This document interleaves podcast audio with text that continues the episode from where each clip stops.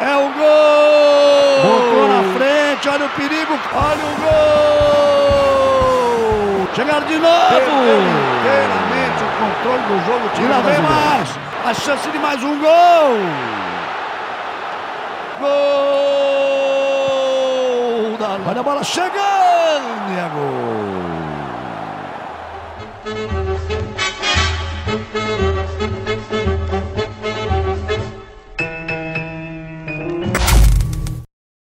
Nós estamos conversando sobre essa série de mensagens ah, para não levar ou para não perder de 7 a 1 na vida e na família.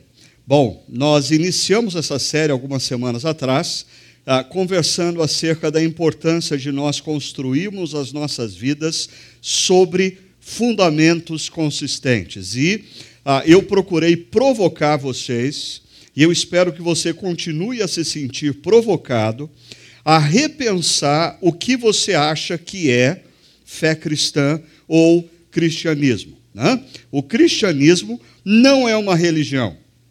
O cristianismo não altera o que você faz de domingo. Ah, o cristianismo é uma cosmovisão. O cristianismo demanda que você repense a sua leitura da história.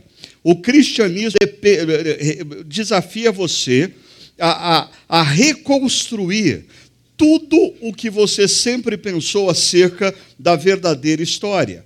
Aí, domingo passado, nós conversamos sobre a importância de nos submetermos à tática, ou seja, eu citei um episódio ah, de um avião ah, que veio sofrer um acidente, ah, porque os, a, a, a, equipe de comando daquele avião, o piloto, o primeiro oficial ah, e o engenheiro de bordo, ah, todos eles estavam fazendo a mesma coisa e ninguém estava olhando para o painel para perceber que a gasolina do avião estava acabando. Ah, toda e qualquer organização social demanda estrutura. E a família é uma estrutura, ah, é uma organização social e, consequentemente, demanda estrutura. Por mais que a nossa cultura contemporânea, por mais que os mais variados movimentos, por mais que as mais variadas logias digam o contrário, de que não, na família todos são iguais, todos fazem tudo, todos são responsáveis por tudo, ninguém ah, ah, pode ser culpado por nada, me desculpe, mas Sim, homens e mulheres são seres da mesma essência, são iguais. Pais e filhos são essencialmente iguais. No entanto, a Bíblia diz que homens, mulheres, pais e filhos desempenham papéis diferentes na família. Ah, e se você não quer que a sua família ah, seja alvo de um grande acidente, uma tragédia, você precisa repensar a estrutura da sua família à, à luz do que Deus pede para você em Efésios capítulo 5. Hoje, eu quero conversar com vocês sobre a importância de nós jogarmos com determinação.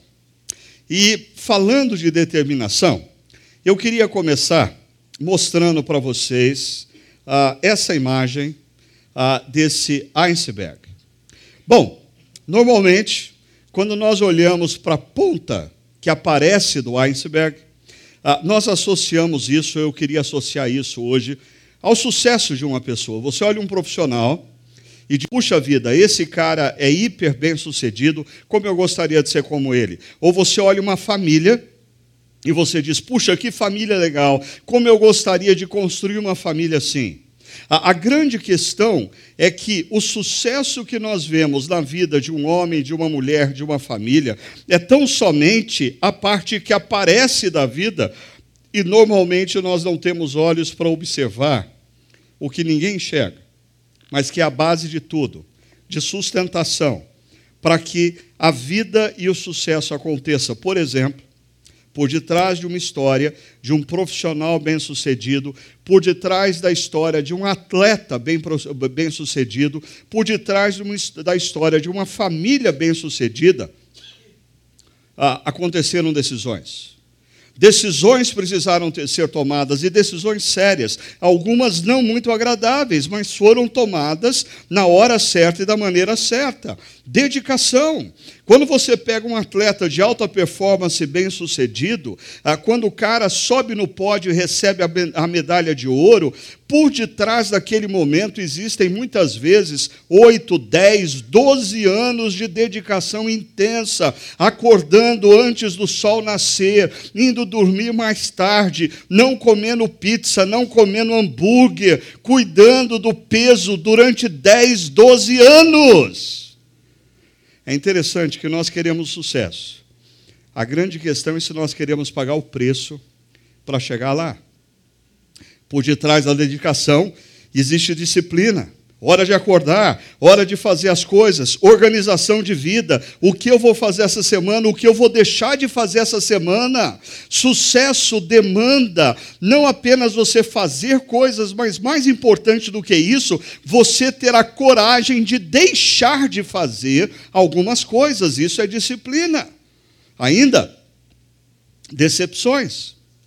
Quando você pega a história de um atleta de sucesso, quando você pega a história de um profissional, um homem ou uma mulher de sucesso, quando você pega a história de uma família que permaneceu aí 30, 40, 50 anos juntos, ah, por detrás dessas histórias, eles não estão, eles não foram bem-sucedidos porque não aconteceram decepções.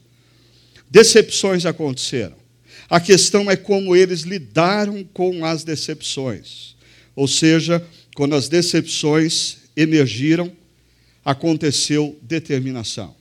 Determinação de continuar caminhando, determinação de continuar prosseguindo, determinação de continuar na direção que havia sido um dia planejada, dedicada e desejada. A determinação é uma palavra que, ah, dentre algumas possibilidades no inglês, ah, você pode traduzir por essa palavrinha chamada grit. Grit. Tão pequenininha, mas tão poderosa. O ano passado, eu estava numa conferência e uh, eu ouvia a, a autora desse livro, Grit, Angela Duckworth, falando sobre o poder da paixão e da perseverança. A, a Angela Duckworth é uma PhD em psicologia e que passou anos da sua vida estudando principalmente atletas de alta performance. E a conclusão que ela chegou é que a grande maioria desses atletas de alta performance que chegam no sucesso não eram os mais talentosos, não eram os mais ta talentosos, mas eram aqueles que tiveram determinação. Ah, e a, a, a, o que ela também conclui e se torna um grande desafio é que ela diz que muitas vezes, homens e mulheres, porque confiam demais no seu próprio talento natural, eles jamais vão chegar no ápice, na plenitude daquilo que eles podem fazer. Por quê? Porque eles confiam no talento natural, então eles não se dedicam, eles não acordam mais cedo, eles não procuram ter disciplina, eles não procuram se aperfeiçoar naquilo que eles fazem. Consequentemente, eles nunca chegam a ser alguém de ponta, não porque eles não têm talento, mas porque eles não têm determinação.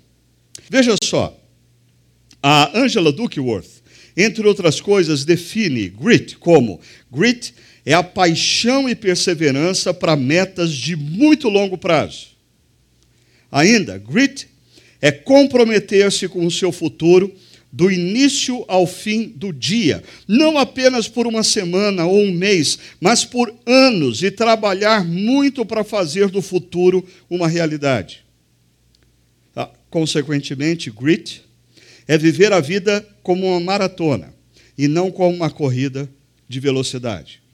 Aonde você quer chegar pode levar anos, mas você vai chegar lá na medida em que você acordar toda manhã e dormir toda noite, consciente de onde você quer chegar fazendo os sacrifícios que precisam fazer, tendo a disciplina necessária, não apenas durante alguns dias nem semanas, mas meses e anos. Ah, quando eu, eu ouvi essa palestra, eu voltei para o Brasil e descobri que esse livro foi traduzido aqui no português como Garra. E eu fiz questão de comprar um exemplar para cada um dos meus filhos Aí eu preciso que eles tenham a consciência, a consciência de que talento não é tudo na vida.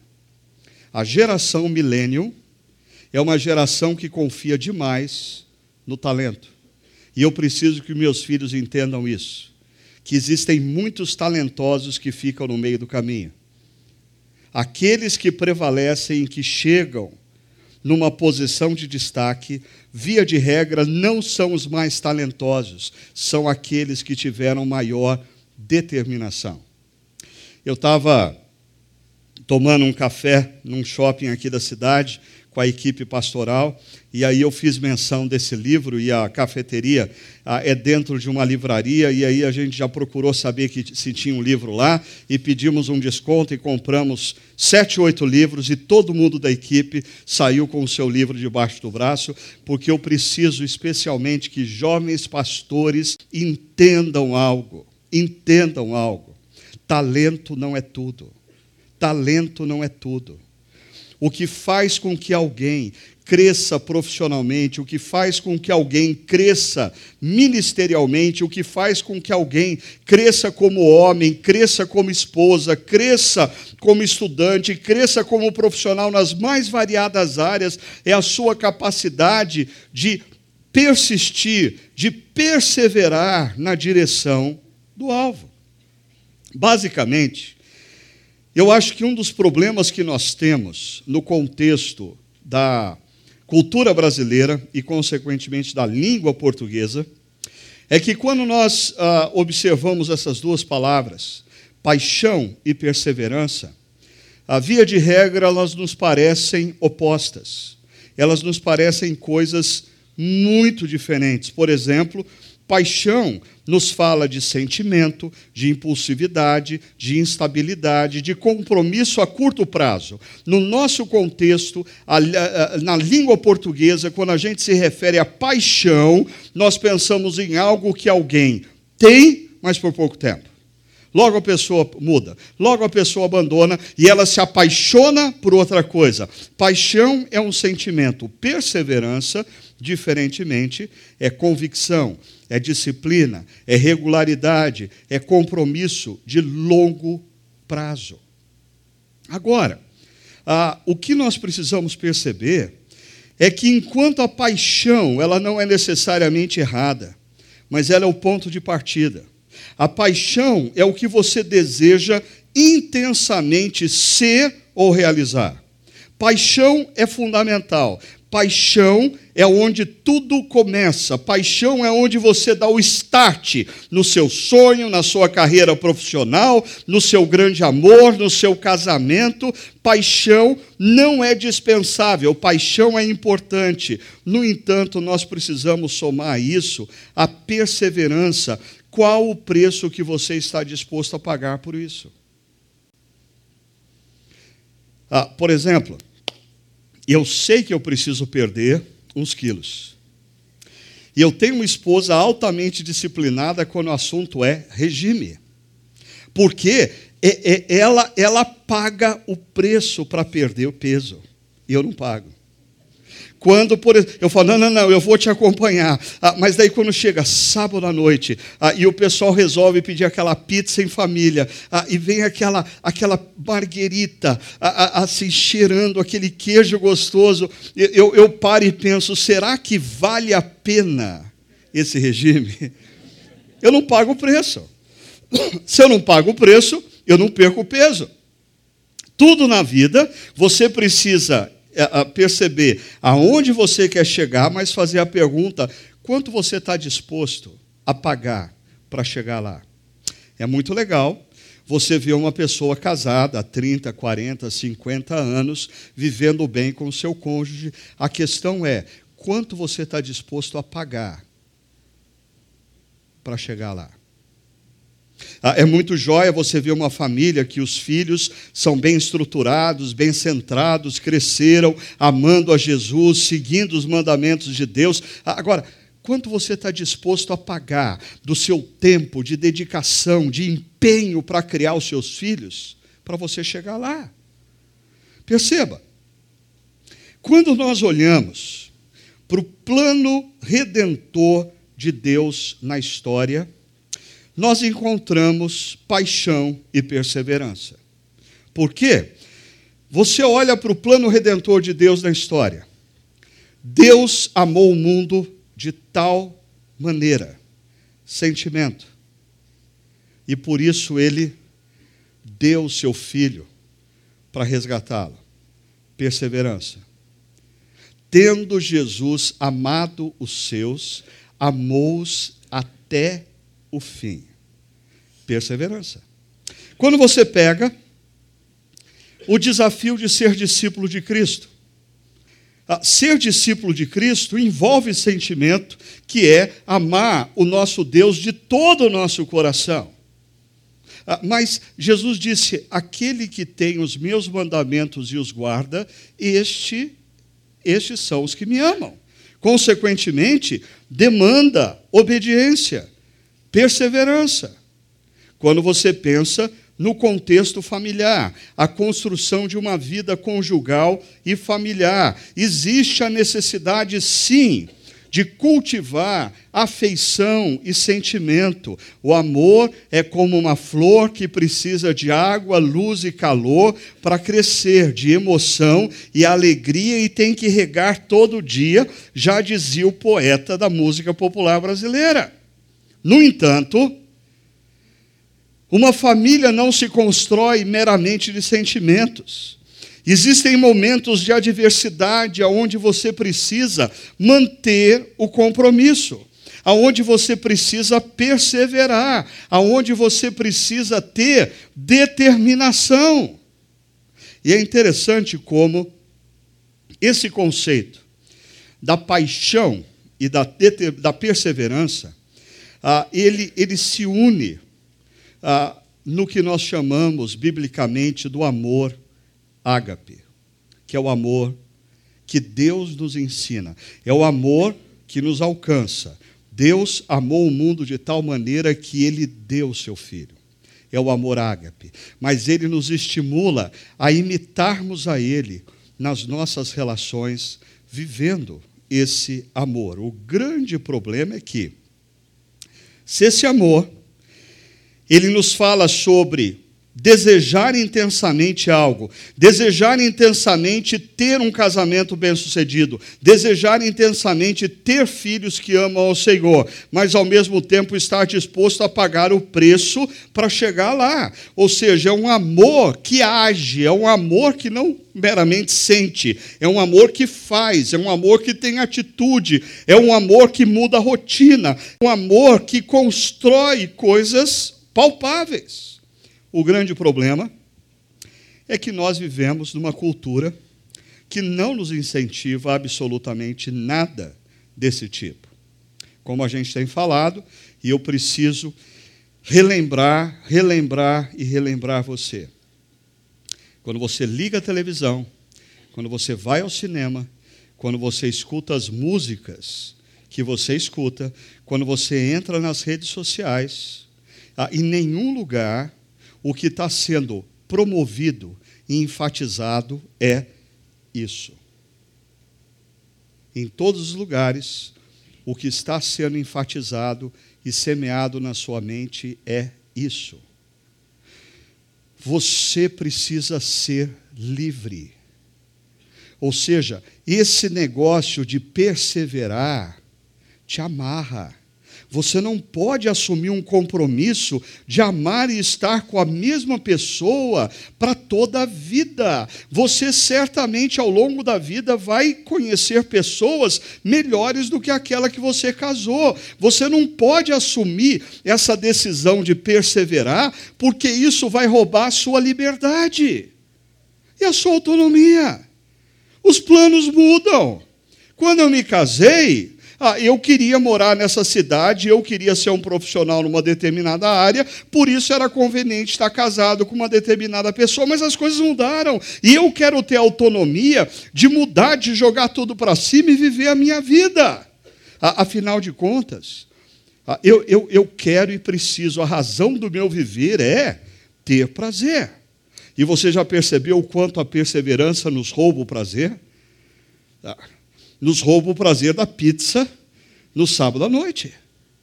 nos rouba o prazer de termos uma aventura amorosa e ter que ficar num casamento e perseverar no momento de crise. Nos rouba o prazer de viajar para onde a gente quiser quando a gente resolve ter filho pequeno e por anos a gente vai ter que se dedicar e amar e cuidar de crianças pequenas. Nos rouba a pluralidade, porque nos tira opções. E eu não quero ser um ser que não tem opções. Eu quero me manter sempre aberto para boas opções. Por exemplo, se eu estou trabalhando numa empresa, o meu currículo continua no mercado. Se eu estou casado com uma pessoa, ah, isso não significa que eu não esteja aberto para outras propostas. Eu preciso ter opções. Por favor, entenda isso. A sua mente, a sua mente, não está formatada dentro desses valores. A sua mente está formatada dentro desses valores. E por mais que nós venhamos estudar a Bíblia e você entender os princípios bíblicos, os princípios bíblicos só farão diferença na sua vida e serão cabíveis na sua história se a sua mente estiver construída dentro desses valores e não formatada pela cultura secular. Porque a cultura secular, ela gera homens e mulheres que vivem tão somente de paixão.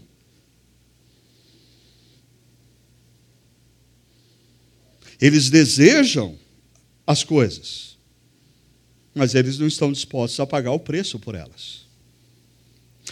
Você já percebeu como a nossa cultura se caracteriza por compromissos de curto prazo? Ah, e eu não estou falando só na esfera afetiva. Ah, veja, veja o que aconteceu nos últimos anos no mercado de trabalho. Isso, isso é reflexo de uma cultura. Ah, quando meu avô era vivo, ele trabalhou numa empresa chamada Anderson Clayton e ele trabalhou a vida inteira na mesma empresa. E quando ele se aposentou, depois de 35 anos, ele recebeu um relógio de presente da empresa por ter trabalhado a vida inteira na mesma empresa. Hoje em dia, o jovem está há dois anos numa empresa e começa a ficar preocupado porque isso vai sujar o currículo dele. É tempo demais na mesma empresa, é tempo demais no mesmo tipo de relação, é tempo demais fazendo a mesma coisa. Alguns especialistas dizem que a geração millennium ela, ela não está fadada a mudar inúmeras vezes de emprego ao longo da sua trajetória profissional. Preste atenção, a geração milênio está fadada a mudar inúmeras vezes de carreira. De carreira. O sujeito muda de carreira porque ele não consegue colocar a cabeça dele numa direção e dizer: Eu vou construir isso. Das primeiras dificuldades, nas primeiras frustrações, ele muda. O, o, foco, e aí ele começa a persistir, dizendo: Não, agora eu encontrei o caminho. Quando surgem as provações, surgem as frustrações, ele muda novamente o foco, e ele fica mudando de foco na profissão, ele fica mudando de foco nas relações afetivas. Agora, Perceba, quando nós falamos de amor, que é sentimento e determinação, nós estamos falando do amor ágape.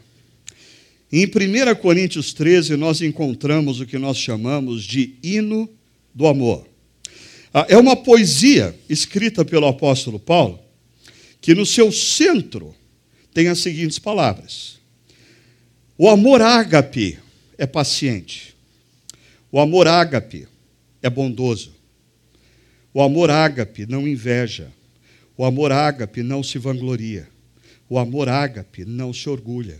O amor ágape não maltrata aquele que é alvo do amor. O amor ágape não procura os seus próprios interesses independente do outro. O amor ágape não se ira facilmente. O amor ágape não guarda rancor. O amor ágape não se alegra com a injustiça, mas o amor ágape se alegra com a verdade. O amor ágape tudo sofre, o amor ágape tudo crê, o amor ágape tudo espera, o amor ágape tudo suporta, o amor ágape Por isso mesmo, ele nunca termina, porque ele prevalece. E aí, o apóstolo Paulo fecha no verso 13 dizendo: Assim permanecem agora esses três: a fé, a esperança e o amor. O maior deles, porém, é o amor. Deixa eu chamar a atenção para algumas coisas aqui. Primeiro, a poesia começa com a expressão: o amor é paciente. E, e a palavra grega paciente é a mesma palavra para perseverança. Ou seja, o amor ágape persiste, persevera, dura. Perceba como essa poesia, ela termina dizendo o amor nunca perece. Aqui termina a poesia que começa no verso 4. E mais, uh, você tem aqui tudo sofre, tudo crê, tudo espera, tudo suporta. No centro, você tem fé e esperança. Nas laterais, você tem sofrimento e suportar dificuldades. Ou seja, aqui você tem as adversidades, no centro você tem fé e esperança. Mas o apóstolo Paulo encerra dizendo que a fé e a esperança vão passar. Porque quando a eternidade se concretizar, você não vai precisar mais de fé. Fé é a certeza das coisas que nós não vemos, é a convicção de fatos que ainda estão por vir. Mas na eternidade você vê com seus próprios olhos, logo, na eternidade você não vai precisar de fé ainda. Esperança é o desejo de ver se realizar na história a restauração de todas as coisas. Ah, na eternidade, uma vez restaurada todas as coisas, você não precisa de esperança. A única coisa, então, que permanece na eternidade é o amor. Na eternidade, nós continuamos o projeto de amar a Deus acima de todas as coisas e amar o nosso próximo como a nós mesmos. Esse é o projeto da eternidade. Conhecer a Deus e amá-lo acima de tudo. E viver uma relação com meu semelhante de amor a Ele como eu amo a mim mesmo. Sem agressão, sem injustiça, procurando o bem-estar de todos. Mas eu queria fazer um exercício com vocês nessa noite e eu vou precisar da sua atenção. Porque esse texto é por demais conhecido da grande maioria de vocês que estão aqui, aqueles que nos acompanham pela internet. Ah, eu, eu ter a ousadia de querer fazer uma pregação baseada em 1 Coríntios 13 é demais, porque a maioria de vocês já ouviu e já leu esse texto, ah, talvez ah, mais de centenas de vezes. Tudo quanto é casamento, tudo quanto é livro sobre casamento, músicas populares já expressaram essa poesia. Ela não é nova para vocês. Por isso, eu queria falar do que existe por detrás dessa poesia que eu acho que a maioria de nós não se apercebe disso. Essa poesia, ela é escrita por uma comunidade cristã que se encontra na cidade de Corinto. Quando você visita as ruínas de Corinto, e vocês sabem que eu gosto dessas coisas, logo na entrada de Corinto, você se depara com um templo de Apolo, o deus da beleza física masculina. Mas Apolo significa muito pouco na cultura da cidade de Corinto. A patrona da cidade de Corinto é a deusa Afrodite. E na acrópole da cidade, naquele morro por detrás da cidade, ah, existia o templo de Afrodite. Uh, Afrodite, o culto Afrodite, tem o seu início na ilha de Creta. No entanto, no continente, a cidade de Corinto vai se tornar vai se tornar a capital de toda a festividade de adoração a Afrodite, com um grande festival chamado Afrodisia. Esse festival envolvia as sacerdotisas de Afrodite saírem pelas ruas de Corinto, se oferecerem aos homens de Corinto, manterem relações sexuais com os homens de Corinto, e fazendo isso elas estavam adorando a deusa do amor, Afrodite, e com o dinheiro arrecadado, elas faziam toda a manutenção do templo de Afrodite que ficava na Acrópole. Pare e pensa comigo.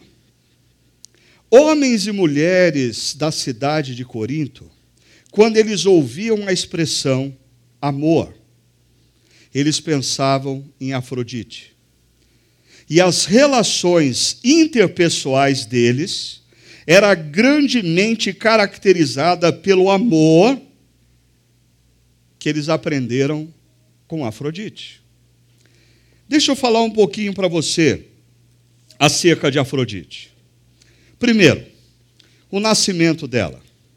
A Afrodite, é, existem duas tradições. Uma delas, mais antiga, diz que Afrodite, ela nasce quando Cronos, ele ah, pega ah, os órgãos genitais do seu pai, isso mesmo, Urano, e corta os órgãos genitais e joga os órgãos genitais do seu pai no oceano.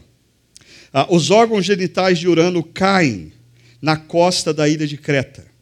E a espuma decorrente do impacto, dessa espuma nasce Afrodite, a deusa do amor, a deusa da beleza, a deusa da sedução. Zeus, o grande deus do Olimpo, vendo Afrodite, leva Afrodite para o Olimpo, para o Monte Olimpo. No entanto, ele começa a se preocupar grandemente porque Afrodite, ela é bela e ela é altamente sedutora. E ele começa a perceber que a presença de Afrodite vai dar problema entre os deuses. Somado a isso, existe um deus chamado Hefesto, o deus dos ferreiros, o deus dos artesões. Ah, esse deus, ele, ele é filho de Zeus e Hera mas ele nasce defeituoso, ele nasce feio, ele nasce sem senso de humor. Ah, e por isso a sua própria mãe Hera o coloca para fora do Olimpo.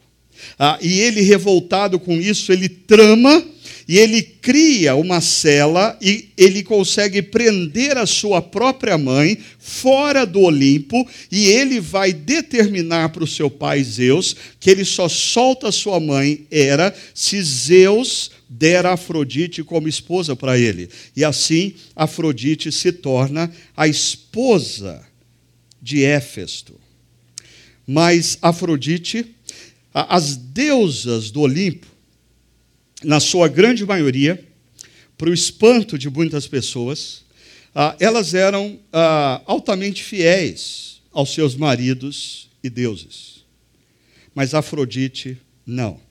Afrodite, ela está sempre cercada de inúmeros amantes. Dentre os seus amantes, por exemplo, Afrodite tem Zeus, tem Ares, que foi um dos seus principais amantes, ah, ela, ela é pega em adultério pelo seu marido, Hefesto, tendo relações sexuais com Ares, dentro do palácio que Hefesto havia construído, um palácio todo de ouro, com os serviçais, para que Afrodite fosse uma mulher feliz. No entanto, ela estava mantendo relações com Ares, como fruto desse adultério. Nascem alguns filhos, dentre eles nasce Fobes, de onde onde vem fobia, de onde vem medo. O adultério, um dos principais frutos do adultério é o medo.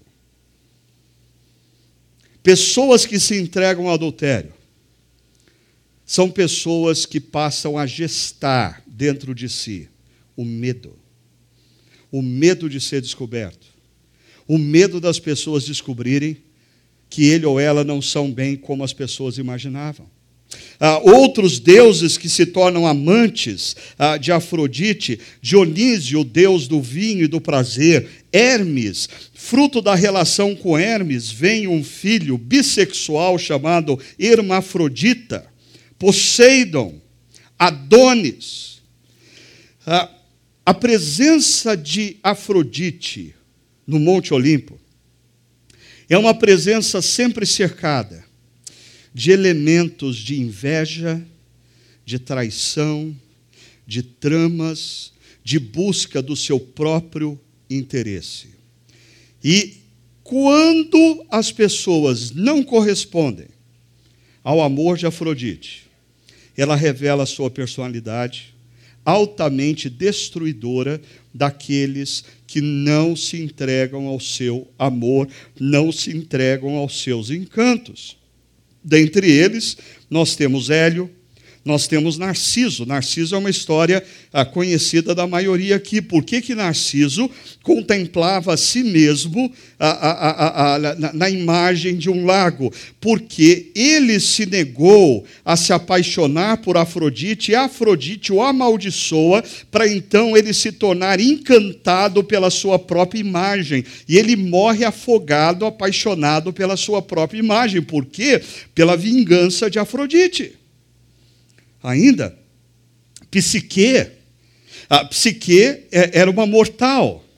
Ah, e alguns homens a consideravam mais bela do que Afrodite. O que, que Afrodite faz? Fica revoltada e manda o seu filho Eros amaldiçoar Psique.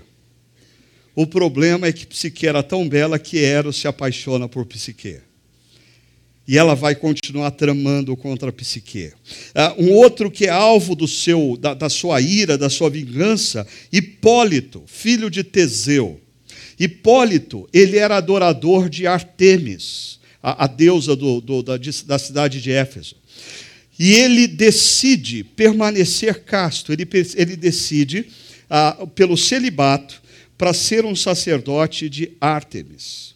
E Afrodite fica tão revoltada com isso que ela trama para que a madrasta de Hipólito se apaixone por ele. Ah, e a madrasta de Hipólito se apaixona por ele a tal ponto de adoecer. Ah, e porque Hipólito não se entrega para ela, ela se suicida e deixa uma carta dizendo a Teseu, o marido dela, de que Hipólito havia violentado ela sexualmente, o que era uma mentira.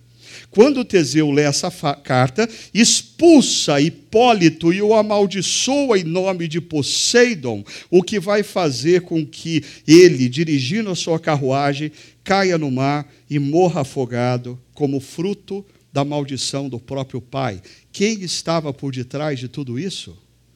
Afrodite. Ah, talvez a história mais conhecida de todos é a história de Troia. A, história de Troia começa numa disputa entre deusas, três deusas. Uma delas, Afrodite. Todas elas querendo saber qual era a deusa mais bela, mais sedutora. A Zeus diz: Eu não vou tomar essa decisão. E aí ele delega a Paris, um filho do rei de Troia, a tomar essa decisão. E Paris ah, de repente tem uma visão com as três deusas e cada uma delas oferece algo a Pares para tentar suborná-lo. A Afrodite oferece para Pares o seguinte: se você escolher a mim como a deusa mais bela, eu vou te entregar o amor da mulher mortal mais bela da face da terra. E Pares tende a isso. E é assim que Helena que era esposa de Minelau, um dos reis de Esparta, a Helena se apaixona por Paris e Paris se apaixona por Helena. E toda a guerra de Troia vem à tona. E depois de dez anos de combates, a cidade de Troia é totalmente destruída. Homens, mulheres e crianças morrem. Quem estava por detrás de tudo isso? a deusa do amor. E tem uma história por detrás dessa história também. Porque Minelau, rei, um dos reis de Esparta, nunca fez por merecer Helena. Foi o irmão dele que, em combate, conquistou o direito de se casar com Helena e deu Helena para ele.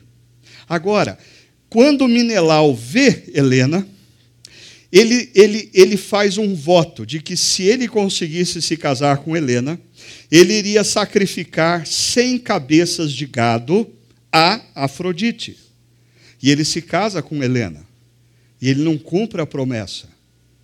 Quando então Afrodite joga pares na direção de Helena, isso faz parte de uma vingança contra Minelau. Essa é a deusa do amor. Ah, talvez você esteja pensando, mas o que, que tudo isso tem a ver com a Bíblia? Ah, deixa eu colocar uma coisa aqui. Quando você olha essas sete características que envolve a relação de Afrodite com aqueles que ela supostamente ama, o amor de Afrodite é cheio de inveja, é cheio de vanglória, é cheio de orgulho, é cheio de maldade, é cheio de egoísmo, é cheio de ira, é cheio de amargura. Eu queria chamar a sua atenção para as palavras do apóstolo Paulo no hino de 1 Coríntios 13, quando ele fala do amor ágape. Quando Paulo fala do amor ágape, ele está desconstruindo tudo o que os coríntios aprenderam acerca do amor com Afrodite. Porque essas são as marcas do amor oferecido por Afrodite aos seus adoradores. Adoradores de Afrodite amam de um jeito esquisito, amam cheio de inveja, amam cheio de vanglória, amam cheio de orgulho, amam cheio de maldade, amam cheio de egoísmo, amam cheio de ira, amam cheio de amargura. Os amores gerados por Afrodite são altamente marcados por esses sentimentos e atitudes. Agora, quais são as marcas do amor oferecido por Jesus? Na vida dos seus discípulos. Porque quando o Deus que é amor, na pessoa de Jesus, entra na história, dentre inúmeras coisas, ele entra na história para desmascarar os falsos deuses. Quem está por detrás de Afrodite? Lúcifer, um anjo de luz. Lúcifer se esconde por detrás de falsos deuses, Lúcifer gera fatos, Lúcifer promete coisas, Lúcifer seduz homens e mulheres por detrás da imagem de falsos deuses. Quem está por detrás de Afrodite? Lúcifer, quando Jesus entra na história, naquela cruz, ele, ele aponta para um amor completamente diferente do amor ensinado por Afrodite. É um amor capaz de morrer pelo outro, é um amor despido de todo interesse pessoal, é um amor que ama o outro, que não tem absolutamente nada para oferecer. A fonte do amor. Volta para a poesia. A poesia começa com duas afirmativas.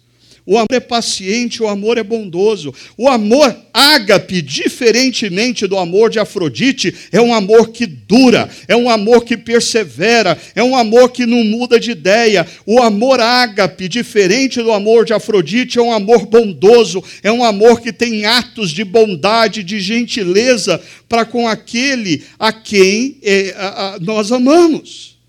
A, a, paciência fala de longo ânimo, de perseverança. A bondade fala de atos de gentileza.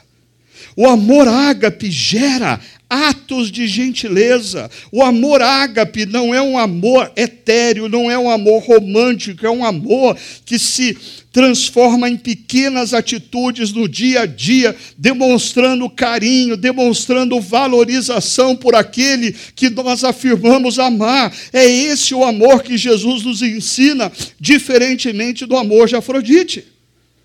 E aí então vem sete negativas. Sete negativas que vão de encontro com o amor ensinado por Afrodite. Perceba, o amor ágape, ele não inveja. Ah, ele não se deixa levar pelos sentimentos de comparação e competição. Quantos casais hoje em dia caminham para o divórcio porque eles competem entre si. Ah, diferentemente, o amor ágape nos ensina a sermos capazes de contribuir para o sucesso do outro e celebrar a vitória do outro, celebrar a vitória do cônjuge, celebrar o sucesso do cônjuge. Ah, o amor ágape não se vangloria, não tem necessidade de falar de si mesmo o tempo todo, como Afrodite tinha exaltando suas próprias virtudes e conquistas, como Afrodite fazia. Antes, procura exaltar e valorizar o time. O time. Ah, o amor caracterizado por Afrodite é um amor aonde o indivíduo precisa prevalecer. O amor ágape é o amor que constrói times, inclusive casamentos e famílias. O amor ágape não se orgulha, não se considera superior ao outro, não tem dificuldades em reconhecer seus erros e aprender com eles, ao contrário, cultiva a atitude de humildade. Esse é o amor que Jesus, o Deus encarnado, entra na história para nos ensinar. Ainda, o amor ágape não maltrata ele não agride em palavras ou ações aquele que diz ser alvo do seu amor. No amor ágape, não existe qualquer espaço para qualquer toque no corpo do outro que não seja um toque de carinho e de amor. Se existe qualquer toque de agressão, de violência, você não conhece o amor ágape você está altamente influenciado por Afrodite, por mais que você não tenha consciência disso. Veja, ao contrário, o amor ágape procura cultivar palavras e atos de gentileza e bondade. O amor ágape não procura os seus próprios interesses.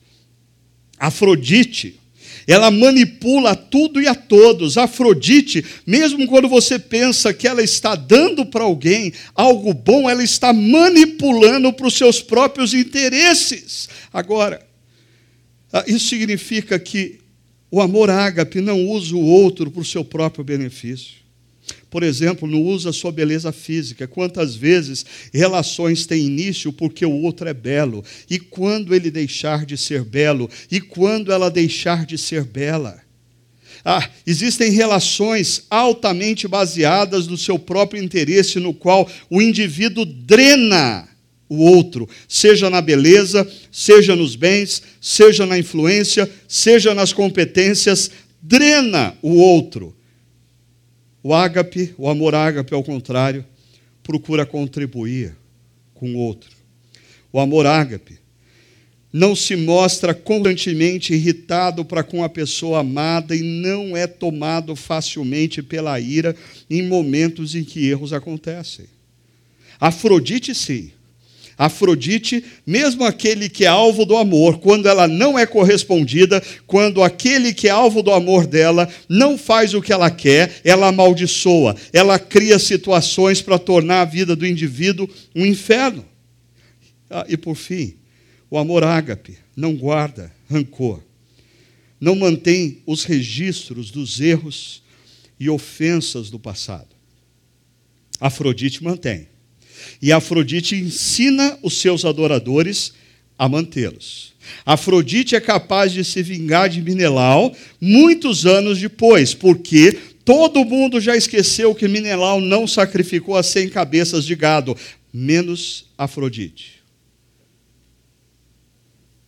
Quantas vezes a gente se encontra com casais que estão em crise, e sempre no casal tem aquele, às vezes o homem, às vezes a mulher, que no momento de crise desenterra o passado e vem com a lista, a lista de amarguras. A pessoa passou a vida, a vida cultivando o registro das falhas do outro. O amor ágape é o amor que na cruz nos perdoa e a partir da cruz nos ensina a perdoar o outro. E perdoar o outro não significa se esquecer do que o outro fez, mas com certeza significa não deixar mais que o que o outro fez ainda tenha poder na relação. É como uma cicatriz. Eu me lembro como ela aconteceu, mas ela não dói mais e ela não exerce poder sobre a minha vida. Sim, essa poesia caminha para o fim dizendo: o amor, o amor não se alegra com a injustiça, como o amor de Afrodite. O amor ágape nada tem a ver com o amor eros ensinado por Afrodite. O amor ágape se alegra com a verdade que é Jesus. Por isso, o amor ágape que nós aprendemos de Jesus com Jesus é o amor que tudo sofre, tudo suporta, ou seja, apontando para adversidades, mas como enfrenta a adversidade? Com fé e com esperança. A superação está no centro. Tudo crê, aponta para a fé. Tudo espera, aponta para a esperança. O amor, tudo crê, tudo espera. Por isso, a poesia diz: o amor jamais acaba. O amor que nos é ensinado por Jesus. Muito diferente do amor ensinado por Afrodite. Bem possivelmente você não conhece nenhum adorador de Afrodite nos tempos atuais. Ah, ou melhor, você conhece vários. Eles só não sabem que o são. Porque nós não temos templos com a imagem de Afrodite nas ruas das principais cidades do mundo. Mas os filmes de Hollywood falam do amor de Afrodite. Os seriados que você assiste no Netflix, na Fox, na Sony e tantos outros falam do amor de Afrodite. As novelas da Globo falam do amor de Afrodite. E eu diria que a maioria dos nossos relacionamentos aqui presentes, ou daqueles que nos acompanham, vivem crises porque na nossa mente nós nunca paramos para pensar, mas as nossas categorias de amor são as categorias do amor de Afrodite e não as categorias do amor de Jesus. Assim, o verso 13 encerra esse capítulo dizendo: Assim permanecem agora esses três: a fé, a esperança o amor, mas o maior deles é o amor ágape. Eu queria encerrar, ah, primeiro, convidando você a pensar em duas perguntas. Com quem você tem aprendido a amar?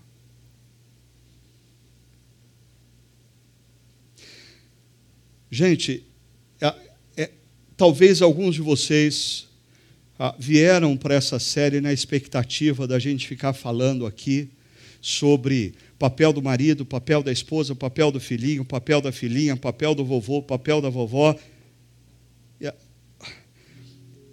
E, e eu estou trabalhando com vocês com uma coisa que eu acho muito mais séria, muito mais básica e que está no profundo da nossa alma, porque talvez a maioria de nós não tem a consciência de que nós estamos desde criança numa cultura impregnada pelo amor de Afrodite.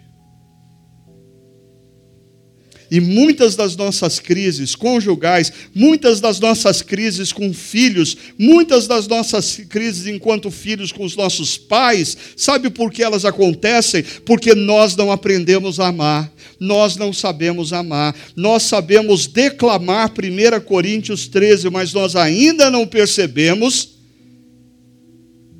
que a nossa vida está condicionada ao tipo de amor de Afrodite e não do amor que a gente aprende com Jesus. Ah, olha essa segunda pergunta.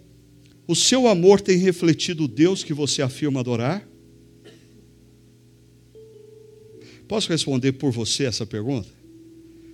Vou repetir para você prestar atenção. Olha só. O seu amor para com a sua esposa, para com o seu amigo, seu amigo de trabalho, seu amigo de igreja, filho, seu pai, seu avô, seu o seu amor tem refletido o Deus que você afirma adorar?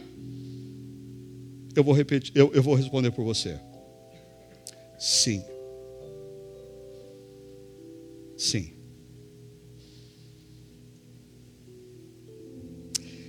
Você pode não ter consciência,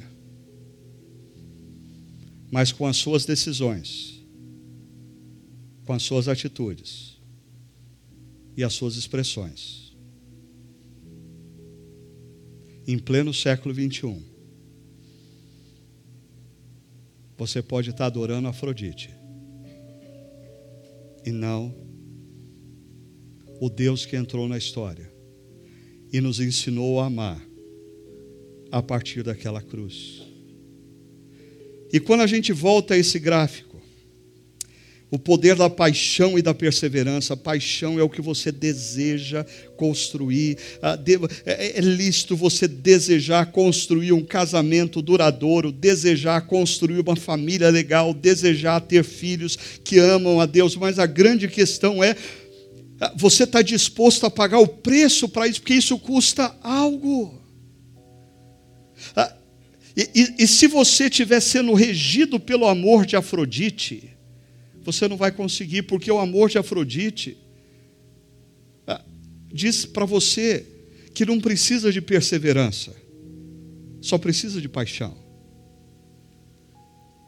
Ah, mas nós aprendemos com Jesus algo diferente, por isso, você tem exercitado a perseverança necessária para ser ou alcançar o que Deus deseja para a sua vida? Muita calma nessa hora.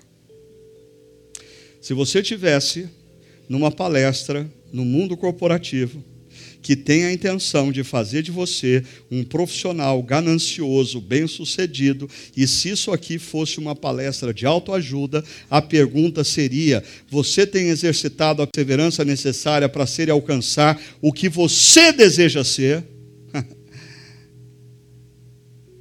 Não é essa a pergunta. Você tem exercitado a perseverança para ser a pessoa que Deus quer que você seja?